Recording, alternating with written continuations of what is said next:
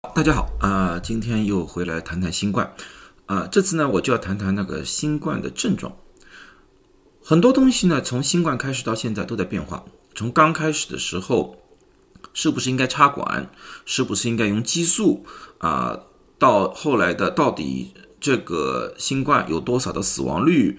呃，该用什么药？然后是新药的出现，举个例子说，像瑞德西韦以及那个单抗终于出来，到最后的疫苗出现，所以新冠这个东西从去年开始到现在变化的是非常非常多。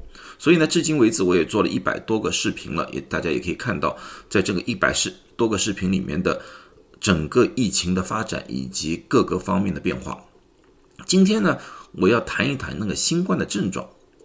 这个新冠的症状呢，一般来说对大家来说都是很忽略的一个问题，因为大家就觉得，哎，新冠嘛，就这个症状，没有什么大的区别。本来我也是这样认为，直到最近我看了一份报告，这个报告呢是由四所比较有名的医学院联合做的，一个呢是马萨诸塞州的综合医院，哈佛大学的公共卫生学院，伦敦国王医院，这是呃英国的，还有斯坦福大学的医学院。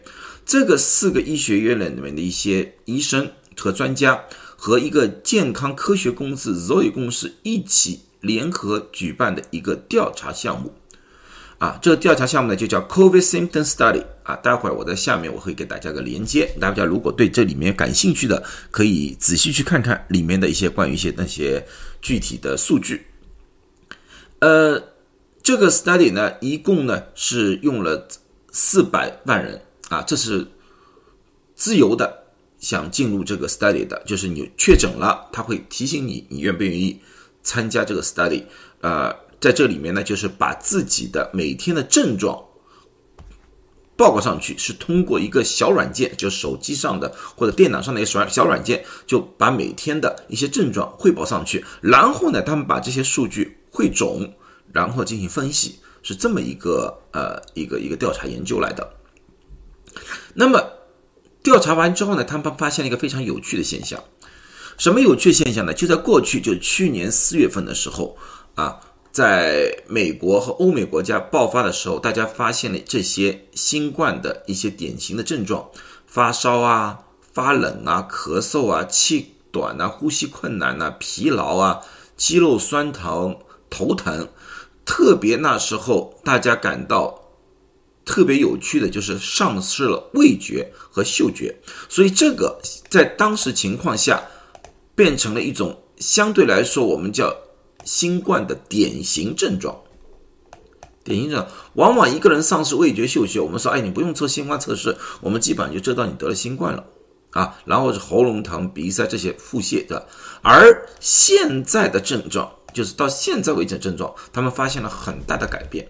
他们发现，第一，汇报最多的是头疼；第二是喉咙疼；第三是流鼻涕；第四是发烧；第五是咳嗽。大家有没有发现这个五个症状？这个五个症状和普通的感冒和普通的流感基本上是。越来越相近，或者说一模一样了，所以他们调查里面称为这个症状是趋流感化，就趋向于像流感情况的一种症状了。而丧失味觉和嗅觉的百分比一直在下降，啊，这是一个非常非常有趣的一个现象。那么到底是为什么呢？他们也进行分析，我也是进行了一些调查，他们说。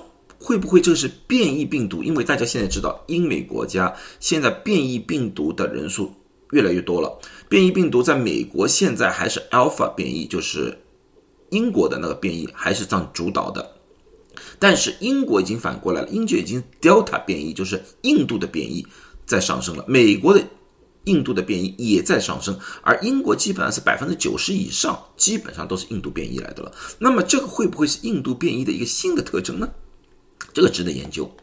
第二个可能是疫苗的作用，因为疫苗大家也知道，不管再有效的疫苗，它也最主要研究的是研究没有症状、研究没有重症、没有死亡，对于无症状者和轻症状者，它相对来说是忽略了。当然，我们从研究里面发现，辉瑞和 Moderna 的疫苗对于无症状者和轻症状的保护也是非常高的。但是，我们也要想到，不管是在英国还是在美国，像英国还打了牛津阿斯利康疫苗，美国还有一部分人打了一些啊强生疫苗。那么会不会是这些疫苗的原因造成了症状越来越轻啊？这些症状又越来越像流感了呢？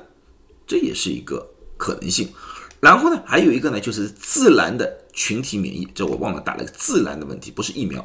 疫苗群体免疫可以从疫苗开始的，也可以自然形成的。为什么我会有这个想法呢？因为呢，这也是个 CDC 的一个数据。CDC 呢，到了三月二十一号的时候，它出了这么一个表。这个表是什么呢？这个表是在美国捐献血液的人士当中，他们就做了一个抗体测试。在抗体测试里面，他们发现，在三月二十一号的时候。在捐助的血液里面有百分之四十九点一的有新冠抗体。那么有些人说啊，是不是打疫苗的关系？那么我们再看回三月二十一号，在三月二十一号的时候，美国注射完两针疫苗的人数，或者说叫完成免疫注射的疫苗注射的是百分之十三点七。而当时美国的确诊人数占总人口的百分比是百分之八点七，那么这两个加起来的话，大概是百分之二十三左右。啊，那么百分之四十九和百分之二十三，这里面相差了最起码百分之二十五之差。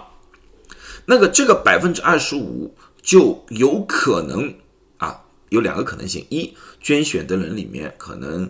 呃，无症状感染的人比较多啊，有可能，也有可能就是说，在整个美国，甚至于整个全世界，有很高比例的，可能百分之二十以上的无症状者的出现，啊，这个是好消息，这个对我们来说是好消息，因为对群体免疫来说的话，这个百分之二十五无症状的。无没有确诊过新冠的人，而这些人已经有了抗体。那么这些抗体虽然我们现在不知道对于变异病毒有没有抵抗能力，现在还不清楚。但是从某种程度上的话，给了我们一个希望啊，最起码这个百分之二十五里面应该有一大批人是对新冠有的抵抗能力的。那么加上现在我们整个美国的注射的百分比啊，完成注射的百分比，人口百分之嗯，大概要接近于。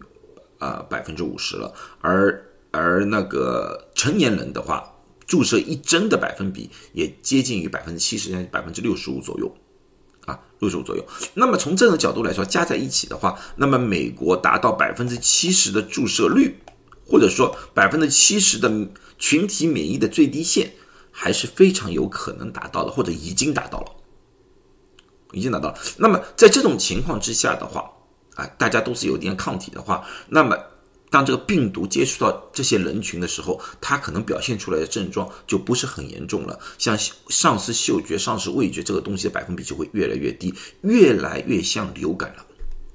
啊，这个对我们来说是好消息，但是我还是有个担忧。什么担忧呢？因为这些症状越来越像流感了，啊，很多人可能忽视了。